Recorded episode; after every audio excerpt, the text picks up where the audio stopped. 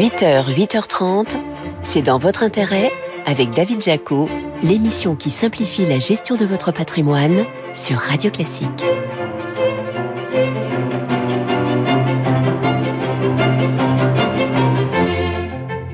Bonjour, ravi de vous retrouver pour une nouvelle saison de C'est dans votre intérêt sur Radio Classique. Votre invité ce matin, c'est Vincent Bollard, le directeur général de Knight Frank, avec qui on parlera du marché de l'immobilier de bureau qui s'effondre, vous le verrez, en Ile-de-France. Septembre est un mois important en matière d'échéance fiscale, impôt sur le revenu, impôt sur la fortune, taxe foncière. Nous vous rappellerons les trois dates à ne pas manquer ce mois-ci. Enfin, vous aurez peut-être la bonne surprise d'apprendre que les six cas monétaires ont retrouvé de l'attrait avec des rendements qui tutoient désormais, tenez-vous bien, les 4%. C'est dans votre intérêt Le récap. Mais d'abord, retour sur les infos patrimoniales clés de cette semaine avec vous, Laurent Grassin. Bonjour Laurent. Bonjour David. Content de vous retrouver. Directeur de la rédaction de Boursorama. Bon Laurent, vous commencez cette chronique par la fin d'une histoire d'amour Ils se sont tant aimés David. Mais il faut bien le dire, depuis quelques mois, leur histoire commence à battre de l'aile. Ce couple qui semblait si solide, ce sont les Français et leur assurance vie. Ok, d'accord. Et pas besoin de verser comme ça dans le mélo. Hein. Mais je ne suis pas si sûr, David. En juillet, l'assurance vie a accusé un milliard d'euros de sorties nettes de capitaux, selon la fédération France Assureur. Il faut remonter au printemps 2020, en plein confinement, pour retrouver un chiffre plus important. Pardon Laurent, mais en même temps, euh, c'est pas très surprenant vu le contexte. Hein. Vous avez mille fois raison, même si leur rémunération est remontée à 2% en moyenne en 2022, les fonds en euros sont devenus beaucoup moins séduisants aux yeux des épargnants qui font des yeux de chimène au livret A. Et ces 3% résultats, ces supports historiques de l'assurance vie, ça représente encore quand même près des trois quarts des 1900 milliards d'euros d'encours, continuent leur décrue avec 2,7 milliards de sorties nettes en juillet pour 17,8 milliards de décollecte nettes depuis le début de l'année. Bon, je vous connais, je suis sûr que vous continuerez à nous donner des nouvelles de ce couple mythique. Tiens, puisqu'on parle des, bah, des relations orageuses, euh, ce n'est pas beaucoup plus simple entre les Français et quoi? Le crédit immobilier. Ah, je ne vous le fais pas dire. Là aussi, on a de gros nuages noirs hein, qui ont bien du mal à se dissiper. 12 milliards d'euros. Seulement, serait-on tenté de dire, c'est le montant des prêts octroyés en juillet. On est revenu, David, 9 ans en arrière. C'est une chute de 45% sur un an glissant, selon les chiffres de la Banque de France. Et quand on gratte, c'est encore pire puisque si on enlève les renégociations de prêts déjà existants, on tournerait plus autour de 10 milliards. Et Laurent, on va pas se mentir, ça ne va pas forcément changer tout de suite. Ah non, les taux d'emprunt à l'habitat se sont élevés à 3,32% en août en moyenne d'après les premières estimations, soit le double d'il y a un an, et le taux d'usure est passé à 5,56% au 1er septembre, de quoi présager une nouvelle augmentation du coût du crédit dans les mois à venir. Conséquence de ces difficultés d'emprunter, des vendeurs qui sont de plus en plus nombreux à réclamer une attestation de financement aux potentiels acheteurs avant même d'organiser une visite. Alors ce document, émis par un courtier ou une banque, il indique la capacité d'emprunt théorique du client en fonction de ses revenus. Il a David aucune valeur juridique et n'engage en rien l'établissement, mais voilà, il rassure. Bon, on connaît l'expression quand je me regarde, je me désole, quand je me compare, je me rassure. C'est un peu le cas ici. Hein. Ben oui, parce que nos voisins, eh ben c'est pas mieux, c'est même plus mal. Sur 12 mois cumulés, les montants de prêts immobiliers s'élèvent ainsi à 178 milliards d'euros en France, mais c'est 137 milliards en Allemagne, 54 milliards pour l'Espagne, et tenez-vous bien David, 49 milliards pour l'Italie. Bon, c'est une consolation pour euh, celles et ceux qui nous écoutent. Vous n'auriez pas un peu des bonnes nouvelles en cette rentrée, Laurent? Alors, euh, tout est question de point de vue. Comment ça, question de point de vue? Bah, si je vous dis que certains Français pourraient gagner jusqu'à 2730 euros de plus, c'est une bonne nouvelle. Et ben voilà, quand il veut, c'est pas compliqué. Bon, comment concrètement? En ayant une meilleure culture financière. Bah oui, l'assureur Alliance a mené une enquête sur le sujet auprès de 1000 personnes dans 7 pays. Bon, la France est un petit peu en bas de classement et 26% des Français n'ont pas les connaissances nécessaires pour prendre des décisions financières éclairées. Et ces lacunes, elles ont des conséquences. Les répondants ont indiqué quelles étaient leurs actifs préférés entre liquidité, actions, obligations. Ça a permis aux experts d'Alliance de construire des portefeuilles par typologie d'investisseurs et les rendements passés de chacun d'entre eux. C'est ainsi que la compagnie d'assurance estime qu'un Français peu instruit sur la finance empochera 2730 euros de moins par an que les meilleurs élèves. Moralité, améliorer sa culture financière, ça rapporte. Ouais, c'est pas un peu tiré par les cheveux comme ça, comme bonne nouvelle, non? Bon, tiens, euh, cette fois-ci, euh, quelque chose qui a vraiment très bien rapporté. C'est quoi? Vroom Vroom, sélection Ferrari. Bah oui je vous en ai déjà parlé dans cette chronique. Ah oui. ans après son introduction à la bourse de Milan, la marque au cheval cabré a vu son cours multiplié par 7, une capitalisation qui a accéléré, bah oui c'est normal, hein, de façon foudroyante équivaut au constructeur d'intégrer l'indice Eurostock 50 le 18 septembre prochain, le plus gros indice européen. Je vous laisse méditer sur ce chiffre hein, quand même. Ferrari, c'est 173 000 euros d'excédent brut d'exploitation par voiture vendue. Waouh Et l'action fait plus 40% depuis le début de l'année, comme quoi voir rouge en bourse, ce n'est pas toujours mauvais signe. Forza Ferrari. Comme quoi, comme quoi. Merci beaucoup Laurent pour ce récap de la semaine. Laurent Grassin, directeur de la rédaction de Boursorama. Merci David. Allez, on continue de parler d'immobilier et notamment d'immobilier de bureau. C'est dans votre intérêt, l'invité. Votre invité ce matin sur Radio Classique, c'est Vincent Bollard, le directeur général de Knight Frank pour la France. Bonjour. Bonjour. Bon, les chiffres font un petit peu froid dans le dos. 4,5 millions, 4 millions et demi de mètres carrés de bureaux sont vides en Ile-de-France. Chiffre de cet été. Euh, est-ce qu'on peut dire que le marché de l'immobilier de bureau est sinistré en France, tout du moins en Ile-de-France? Distinguer Paris de l'Île-de-France. Effectivement, la demande placée qui mesure le nombre de mètres carrés qui sont commercialisés, loués ou vendus chaque année, euh, on va dire que la moyenne décennale se situe au-delà des 2 millions de mètres carrés euh, chaque année. cette année, au premier semestre 2023, on est à 850 000 mètres carrés loués. Donc on est en baisse de 16% par rapport à un semestre classique, on va dire. Ça, c'est la réalité. En revanche, ce qu'il faut bien distinguer, c'est la dichotomie entre Paris intramuros, où là, on a un taux de vacances historiquement bas. Oui, j'ai vu le chiffre, 2% de taux de vacances dans le quartier central des affaires à Paris. Ouais, 2,4. C'est incomparable par rapport à toutes les grandes capitales européennes, voire euh, même si on compare à d'autres grandes villes de bureaux telles que New York ou San Francisco, par exemple. C'est historiquement bas tout le monde veut être dans Paris. Donc c'est un phénomène effectivement qui était amplifié, qui date sans doute effectivement de la crise sanitaire. C'est que les sociétés veulent plutôt quitter la banlieue pour venir dans Paris intramuros. Et tout ça en réduisant... Mouvement inverse qu'on a connu il y a quelques années. Hein. Oui, c'est vrai quand il y avait une quand il y avait des grosses consolidations effectivement dans des grands immeubles de bureaux parce que Paris est un peu contraint compte tenu de son ben hein. architecture. Euh, les grands marchés de euh, de première couronne offraient des immeubles de grande taille, ce qu'on ne trouvait pas dans Paris. Euh, Aujourd'hui, avec le Covid, on a intégré du télétravail enfin avec la crise sanitaire, on a intégré du télétravail. Donc les entreprises continuent de bouger en, consommant un petit peu moins de mètres carrés en intégrant du télétravail. Donc les quartiers en difficulté, vous écoutez, ce sont les quartiers périphériques ces fameux quartiers 100% bureaux, alors je pense à la Seine-Saint-Denis, mais on va stigmatiser personne, euh, où là j'ai vu quand même euh, jusqu'à 40% des mètres carrés de bureaux sont alloués en Seine-Saint-Denis. C'est colossal. Hein. Oui, c'est colossal. Alors euh, là, il y a un autre effet qu'il faut prendre en considération, c'est que on a fait beaucoup de bruit, mais à juste titre sans aucun doute, sur la création du Grand Paris. Et on a créé effectivement, euh, on a voulu lancer des grands projets d'infrastructure transport. Et tout de suite, les gens se sont, les investisseurs d'une manière générale, se sont portés sur les grands nœuds euh, ces grands euh, hubs de transport en commun euh, qui, allaient, qui allaient être créés grâce au Grand Paris. Et c'est vrai que, par exemple, vous citiez la Seine-Saint-Denis, il y a eu plus d'un million de mètres carrés qui ont été lancé, créé sur, en moyenne sur les dix dernières années, alors même que dans le même temps, par exemple à la Défense, si je prends un autre grand marché de la première euh, quartier des affaires de la Défense, on est à 360 000 mètres carrés de mémoire. Taux de vacances à la Défense. On a lancé, lancé, lancé, lancé du mètre carré. Derrière, la pandémie est arrivée, et aujourd'hui, on essaie de changer ces projets de bureaux en, en autre chose, d'une manière générale. 15% de taux de vacances des bureaux dans le quartier des affaires de la Défense. Encore une fois, c'est grave ou pas? 2% euh, à Paris et 8% en moyenne en Ile-de-France. Alors, c'est grave. Sur le long terme, vous n'avez pas, l'air inquiet là quand je vous vois? Non, je suis pas inquiet parce que moi je reste un cher de la défense. Euh, je pense que la défense a quelques défis évidemment. En revanche, la défense a un atout absolument majeur, c'est la desserte transport en commun qui en plus va être amélioré grâce à la création du, du enfin le lancement du RERE e, euh, prochainement avec ses jonctions avec la gare Saint-Lazare, avec la gare du Nord, et c'est fondamental. De toute façon, dans les années à venir, euh, la, la, défense a sans aucun doute besoin de se verdir un peu plus. Elle a besoin sans aucun doute de se réinventer avec un petit peu plus de vie et autres. Mais euh, ça reste un quartier d'affaires extrêmement accessible. Je, enfin, je suis moins inquiet pour la défense que pour d'autres quartiers d'affaires de la région Île-de-France. Bah, Seine-Saint-Denis, on est clairement en suroffre. Et alors même qu'il se passe des choses, des transactions à la Défense, il se passe plus grand-chose à Seine, Seine- en Seine-Saint-Denis, par Qu'est-ce exemple. qui fait le plus mal à l'immobilier de bureau? C'est la hausse des taux d'intérêt ou c'est le développement du télétravail? Ou les deux, en général? Oh, c'est plus la hausse des taux d'intérêt aujourd'hui. C'est, enfin, c'est la hausse des taux d'intérêt et l'incertitude économique. Enfin, le climat d'affaires ambiant en ce moment.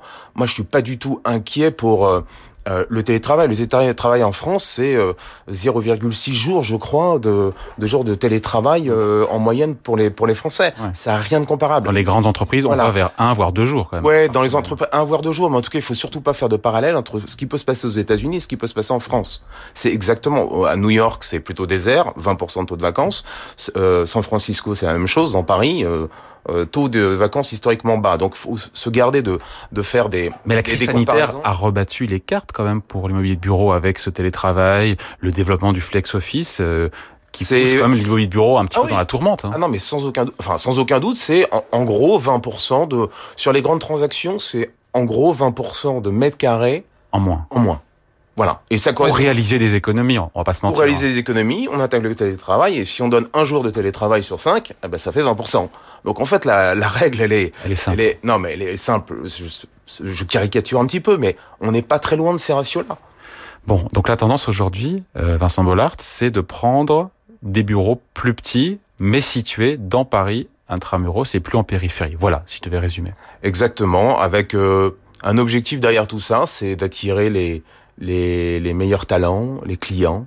Euh, c'est aujourd'hui fondamental pour beaucoup d'entreprises et c'est vrai que euh, les jeunes et j'en fais plus partie, euh, aujourd'hui demandent un peu plus de télétravail, demandent, sont très attentifs à la localisation dans les entreprises, sont très attentifs à voilà à, tout ça et c'est vrai que euh, il est beaucoup plus difficile aujourd'hui euh, pour la même entreprise un point A et un point B d'aller recruter euh, si on est euh, dans un environnement euh, tertiaire euh, moins sympa. Est-ce qu'on retrouve aussi en région des difficultés dans ces périphéries d'agglomération? Oui, euh, le marché lyonnais, le marché lyonnais, je crois, de la demande placée, là, c'est 100, 115 000 mètres carrés. Il est aussi impacté par euh, euh, ce qui se passe aujourd'hui, mais c'est beaucoup plus le, le- le climat économique aujourd'hui, me semble-t-il, que euh, l'évolution des taux d'intérêt, parce que enfin l'évolution des taux- d'intérêt a un impact Oui. évidemment sur l'activité des entreprises, donc forcément, enfin voilà, c'est l'attentisme qui provoque effectivement ces chiffres euh, qui sont moyens tant en matière de location qu'en matière d'investissement. Ouais, Et sûr. parfois, il faut carrément attendre euh, plusieurs mois, 18 mois, j'ai lu, pour trouver des nouveaux locataires dans des Ouais. bureaux. Ouais, bien sûr. Ouais, non, mais il y a des il y a des secteurs sur sur. Il faut faire des efforts aussi parfois, il hein. Il y a des franchises de loyer aussi. Les qui sont- franchises de loyer, les combien les- d'ailleurs? Ah ben, Combien de mois? Combien de mois? Ça, ça peut monter euh, sur un bail 9 ans ferme, ça peut monter à plus de 3 ans euh, sur les sur les secteurs Ah euh, quand même. compliqués, ouais, ouais.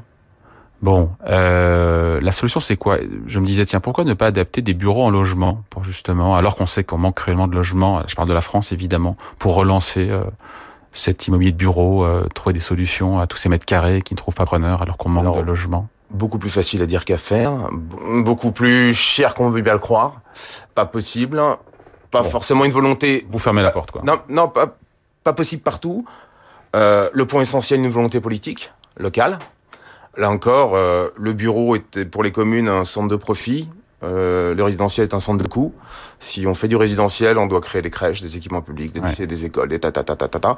Et euh, c'est vrai que pour, euh, alors même que les enfin la fiscalité euh, ou les ressources des communes sont aujourd'hui impactées avec la taxe d'habitation, taxe foncière et tout le débat qu'on Bon donc c'est pas une solution de court terme. non, mais bien sûr, nous, on, on a fait des transactions, on a vendu des immeubles de bureaux de 50 000 mètres carrés qui ont vocation à court, enfin à moyen terme plutôt, voire à long terme, d'être transformés en résidentiels. Parce que derrière, c'est c'est une réalité, et c'est vrai qu'en plus, c'est de toute façon une richesse, puisque le, zéro artificialisation nette des, des, des sols va rendre de toute façon Oui. le, le, le, foncier important. Après, je me disais, euh, Vincent Bollard, euh, 4 millions et demi de mètres carrés de bureaux vides en Ile-de-France, mais une offre de bureaux flexibles et d'espaces de coworking qui continue de croître avec succès, 25% de plus par an. C'est pas la crise pour tout le monde Non, c'est pas la crise pour tout le monde. Maintenant, euh, dans l'immobilier de bureau. Non, non, non, non, c'est pas la crise pour tout le monde. Non, mais voilà, non, euh, mais coller au plus près des besoins des boîtes. Ouais, exactement. Le, le, le coworking est un acteur majeur aujourd'hui du marché locatif parisien.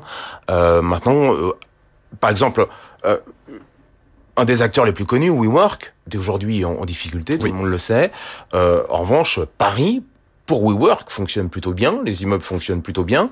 Euh, il, il s'est lancé dans un plan d'économie mondial, mais en tout cas, euh, les acteurs du coworking dans Paris intramuros, parce que le taux de vacances est faible, marchent marche plutôt bien, oui bien sûr. Mais Paris, d'une manière générale, en bureau marche très bien. Merci. Bon, donc demain, on finit là-dessus. Aller au bureau, ce sera bien plus qu'aller travailler. C'est quand même ça le leitmotiv. Hein oui, bien sûr, parce que euh, euh, travailler, c'est c'est créer, c'est se former.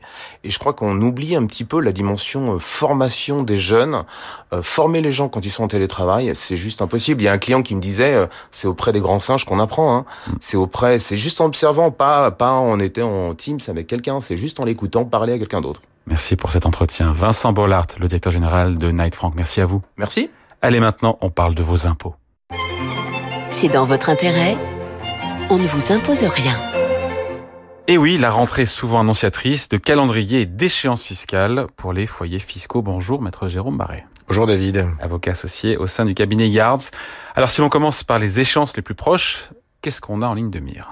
Ben, Tout d'abord, l'impôt sur le revenu. Vous avez déclaré vos impôts selon le département dans lequel vous habitez, soit le 25 mai, le 1er juin ou le 8 juin, en tout état de cause, au plus tard le 8 juin Et il se peut que vous découvriez qu'il y ait des changements, des rectifications apportées à votre déclaration. Et la fenêtre de rectification s'est ouverte officiellement euh, par l'administration, donc le 2 août, et se fermera le 7 décembre prochain. Ce service de modification, de clarification ou de rectification est accessible directement depuis, vos, depuis votre espace impôt.gouv pour les, pour les contribuables ayant établi une déclaration papier. Les modifications peuvent s'effectuer via la messagerie sécurisée du contribuable ou par l'envoi d'un courrier. Bon, c'est quoi l'intérêt de cette fenêtre? C'est la possibilité, David, de rectifier les oublis, les erreurs ou de modifier euh, ce dont je n'avais pas forcément conscience quand j'ai établi ma déclaration. L'intérêt de cette fenêtre est de rectifier de bonne foi et éventuellement de faire valoir son droit à l'erreur, mais ça en étant prudent pour bénéficier d'un abandon de majoration. Les intérêts de retard restent dus à 50% dans le cadre de, cette, ce droit à l'erreur. Mais évidemment, si vous êtes spontanément, euh, l'administration est assez bienveillante et en règle générale, les choses se passent bien. Donc le sujet, il est valable pour l'impôt sur le revenu. Il est évidemment aussi pour l'IFI qui est déclaré dans la déclaration de revenus. Donc il faut mettre à profit cette période pour caler ces déclarations le cas échéant. Bon, on peut tout tout modifier Alors, on peut tout modifier pour ce qui s'agit des revenus, des charges, des réductions et des crédits d'impôt. En revanche, votre situation familiale, votre état civil, est-ce que vous êtes marié, Pax, décès, euh, tout ça, non, il faudra le faire euh, via le service, c'est un peu plus compliqué. Bon, qu'est-ce qui se passe lors de l'émission des avis d'imposition? Eh Bien, tout d'abord, les avis d'imposition sont majoritairement adressés à la fin du mois de juillet ou du début du mois d'août. Et ces avis d'imposition concernent l'impôt sur le revenu. Ensuite, l'administration s'est livrée à une analyse de votre déclaration. Et donc, soit au cours de l'année 2022, vous avez payé plus que l'impôt exigible par la voie du prélèvement à la source, et l'administration doit alors vous rembourser. Et en pratique, si les avis d'imposition ont été émis normalement dans les dates que j'évoquais, l'administration rembourse en effet, en principe, fin juillet début août. Et elle le fait concomitamment à l'avis de, à l'émission de l'avis d'imposition. Soit vous n'avez pas assez versé d'impôts et vous devrez alors acquitter le solde de, de l'IR 2022 avant la fin de l'année 2023. Et comment ça se passe d'ailleurs, tiens, le, le, paiement de ce solde? Alors le paiement de ce solde, en fait, il est, il est fonction de ce que vous devez. Soit les sommes restent dues, restant dues sont inférieures ou égales à 300 euros, et à ce moment-là, le prélèvement unique interviendra sur votre compte en banque le 25 septembre prochain, donc première échéance forte, si je puis dire. Soit les sommes restent supérieures, euh, restant dues sont supérieures à 300 euros. Et à ce moment-là, vous aurez droit à quatre échéances et on divisera la somme restant due le 26 septembre, 27 26 octobre, 27 novembre et 27 décembre. Quatre fois sans frais. Quatre fois sans frais, exactement. Bon, concernant l'IFI, l'impôt sur la fortune immobilière, comment là, pour le coup, on fait pour le payer? Alors, à la différence de l'impôt sur le revenu, l'IFI n'est pas prélevé par l'administration fiscale. Donc, vous allez devoir faire une démarche volontaire, spontanée, et le paiement, il est exigible par l'émission d'un avis d'imposition. D'ailleurs, on appelle cet avis d'imposition un rôle. Et c'est ce rôle qui rend l'impôt exigible. Donc si vous n'avez pas encore reçu l'avis d'imposition, vous n'avez donc pas à payer. Mais si l'avis d'imposition a été mis normalement, la date limite de paiement de l'IFI est fixée au 15 septembre 2023, quel que soit le montant du patrimoine taxable pour les personnes ne payant pas par voie dématérialisée. Pour les autres, le paiement s'effectue en ligne sur le site impôt.gouv et il y a un délai supplémentaire qui vous est accordé de 5 jours lorsque vous déclarez que vous allez payer par le site. Maître, pourquoi les avis d'imposition sont-ils émis plus tardivement? Et oui, alors ça c'est le sujet d'inquiétude de beaucoup de contribuables. Je n'ai pas encore reçu mon avis d'imposition, vous avez établi ma déclaration et je suis toujours en attente. Alors il y a deux raisons. Soit le service est encombré, ce qui est euh, relativement euh, d'usage euh, parce que les déclarations sont complexes, soit il peut s'agir de déclarations encore plus complexes que les autres qui exigent plus de vérification de la part de l'administration. Bon, on a parlé de l'impôt sur le revenu, l'impôt sur la fortune immobilière. Il reste un autre impôt qui n'est pas un impôt, c'est la taxe foncière. Ouais, la fameuse taxe foncière, hein, puisque on le rappelle, la taxe d'habitation sur les résidences principales a été. Elle augmente beaucoup cette année. Hein. Elle augmente terriblement et donc on constate dès à présent un report de la taxe d'habitation vers la taxe foncière. Si on prend l'exemple de Paris, 52% d'augmentation cette année. Donc les avis ont été mis en ligne à la fin du mois d'août. Vous ne recevez pas de papier, vous recevez un seul document qui vous dit que sur votre espace personnel, vous trouverez les avis et vous devez en principe acquitter avant le 21 octobre prochain lorsque vous payez en ligne. C'est-à-dire que c'est le 16 octobre plus les 5 jours dès lors que vous vous déclarez sur ce service dématérialisé. On a fait le tour ou il y a encore une échéance euh, Alors, à prévoir? Il y a des échéances en matière de dons à des ah donations. Oui, oui. Euh, là, c'est aussi important puisque vous savez qu'on peut aussi faire des dons euh, pour réduire son IFI. Et là, on a jusqu'au 31 décembre prochain pour donner à une association d'intérêt général, c'est le grand sujet du jour en ce moment, on en parle beaucoup, ou d'aide aux personnes en difficulté afin que ce don vienne en réduction de votre impôt sur le revenu de l'année 2023. Voilà donc pour l'ensemble donc de ces échéances fiscales des prochaines semaines du mois de septembre. Tour d'horizon avec Maître Jérôme Barré, avocat associé au sein du cabinet Yard. Merci à vous. Au revoir David. Allez maintenant on parle des fonds monétaires qui sont de nouveau attractifs. C'est dans votre intérêt. Investissez-vous. Avec Ophi Invest, une nouvelle dimension pour l'avenir. 2023 est assurément l'année du retour sur le devant de la scène patrimoniale des fonds monétaires. Marie-Christine Sanquin, bonjour. Bonjour. Rédactrice en chef patrimoine des échos. C'est vrai que ça fait euh, quoi dix ans qu'on les avait un peu remisés au placard. Ils font cette année leur grand, grand retour en force. Ah bah c'est vrai, ils étaient complètement passés aux oubliettes, hein, ces pauvres fonds monétaires. Bah, il faut dire qu'il y a des raisons pour ça. C'est parce que ces fonds monétaires, ça rapportait plus rien. Euh, l'argent était gratuit en fait. Hein, il ne faut pas oublier qu'il y a encore euh, quelques mois, euh, bah, l'argent ne coûtait rien. Donc évidemment, ces fonds monétaires qui sont en fait de l'obligataire court terme, ça ne rapportait rien à l'épargnant. Donc pourquoi investir son argent dans un produit d'épargne qui rapporte zéro?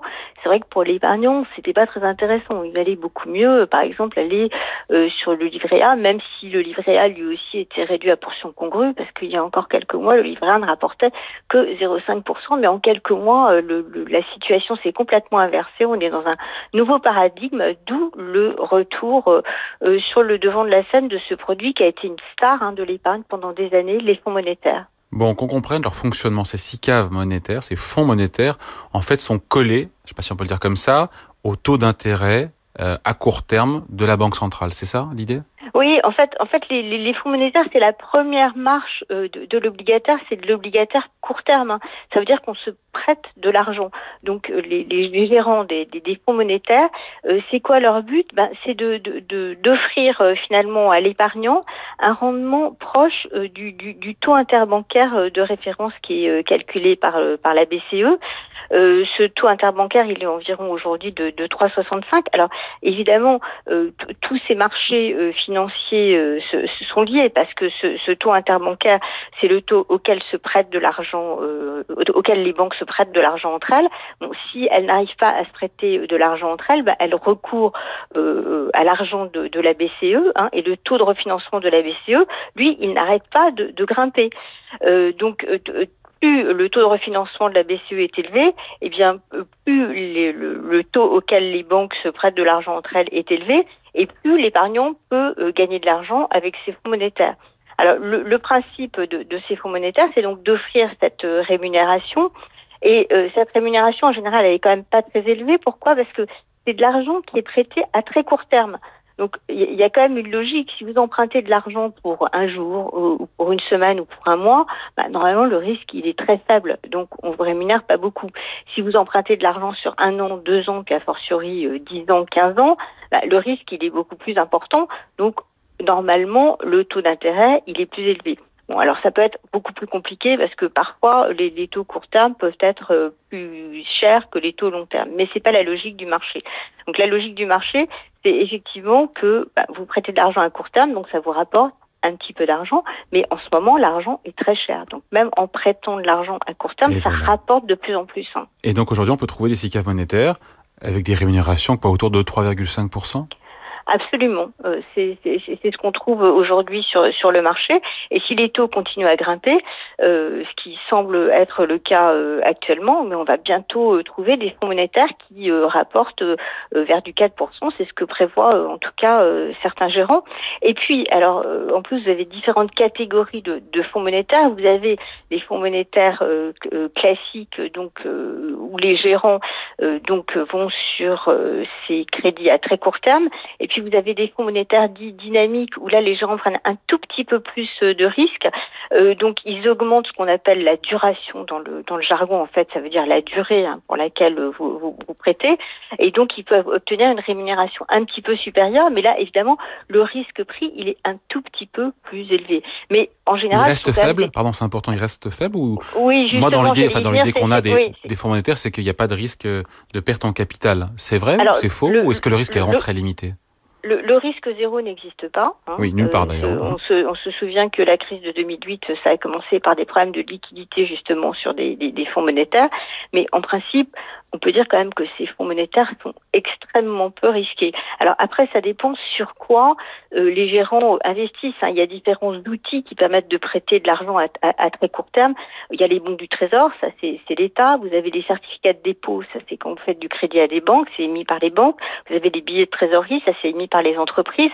Donc il y a, tout un panachage euh, de, ces différents produits qui sont achetés par les gérants. Et euh, bah, en fonction de qui, de à qui vous prêtez de l'argent, vous pouvez avoir euh, un risque euh, plus ou moins élevé. Mais on peut partir euh, du, principe que les fonds monétaires font partie des produits d'épargne où le risque est vraiment le plus réduit. Hum. Avec peut-être bientôt 4% de rémunération sur ces fonds monétaires. Si la BCE poursuit, on le saura cette semaine ou d'ici la fin de l'année, ces hausses de taux, on comprend bien que les SICA monétaires en profiteront automatiquement. Absolument. 4%, Alors, ça commence faut... à devenir très intéressant, dis donc. Ça, ça, commence à devenir très intéressant. Alors, il y a quand même un détail qu'il ne faut pas oublier. Euh, la fiscalité. Que, absolument. Absolument. Euh, le, bon, la, la, la fiscalité n'est pas nulle. Hein. Euh, vous avez euh, sur les, les plus-values qui proviennent de ces fonds monétaires bah, une flat tax de, de, de 30%. Euh, donc, c'est 12,8% d'impôts plus 17,2% de prélèvements sociaux. Donc, c'est une, c'est un poids qu'il faut enlever de votre rémunération brute pour obtenir votre rémunération nette qui est donc un, un petit peu inférieure. Mais bon, on peut, alors évidemment 30%, ça peut, ça, peut sembler lourd, mais c'est quand même pas énorme par rapport euh, à d'autres placements. Par exemple, comme l'immobilier, vous avez les revenus fonciers qui sont beaucoup plus imposés. C'est votre tranche marginale d'imposition plus les 17,2 de prélèvements sociaux. Donc, euh, on peut dire qu'un produit euh, qui est vraiment euh, quand même très peu risqué, euh, qui pourra vous rapporter jusqu'à du 4% brut et euh, qui a un prélèvement libératoire euh, de, de 30%. Et qui est très liquide. taxe de 30% et qui est absolument liquide parce que vous pouvez récupérer votre argent à tout moment. Euh, c'est quand même extrêmement intéressant. Moi, j'arrive même à me dire, il y a un moment où les SICAV monétaires, si ça continue, vont devenir tellement intéressants qu'on se demandera bah, pourquoi aller risquer euh, son argent sur des produits qui sont moins liquides, qui sont moins sûrs et qui sont plus fiscalisés. Hein. C'est vraiment la SICAV monétaire, le fonds monétaire, c'est vraiment un concurrent redoutable pour bah, tout ce qu'on peut proposer euh, en termes d'épargne. Allez, merci beaucoup. Marie-Christine Sonquin, rédactrice en chef patrimoine aux échos. Merci à vous. Merci beaucoup. Voilà, c'est dans votre intérêt. C'est fini pour aujourd'hui. Émission à réécouter en podcast sur radioclassique.fr et sur vos plateformes habituelles. Je vous retrouve bien sûr dimanche prochain. En attendant, la musique revient avec votre week-end Radio Classique présenté par Laure Maison.